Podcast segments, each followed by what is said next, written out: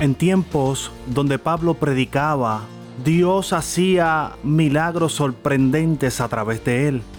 Como lo dice el libro de Hechos capítulo 19 versículo 11, milagros extraordinarios. En una ocasión, un pastor le preguntó a la iglesia qué era un milagro. Comenzaron a darle diferentes respuestas. Un milagro es recibir algo que he pedido.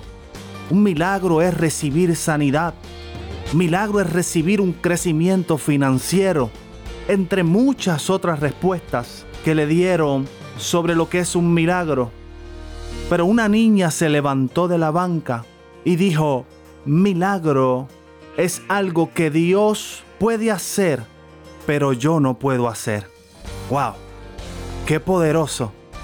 Hoy puede que te invadan pensamientos de que no hay nada que se pueda hacer, que no alcanzarás tu milagro, pero quiero decirte que el tiempo de ver milagros extraordinarios no ha pasado.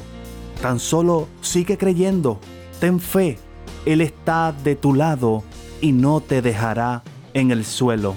Créelo, milagros extraordinarios se aproximan para tu vida. Soy el pastor Germán Padilla y escuchas palabra para crecer.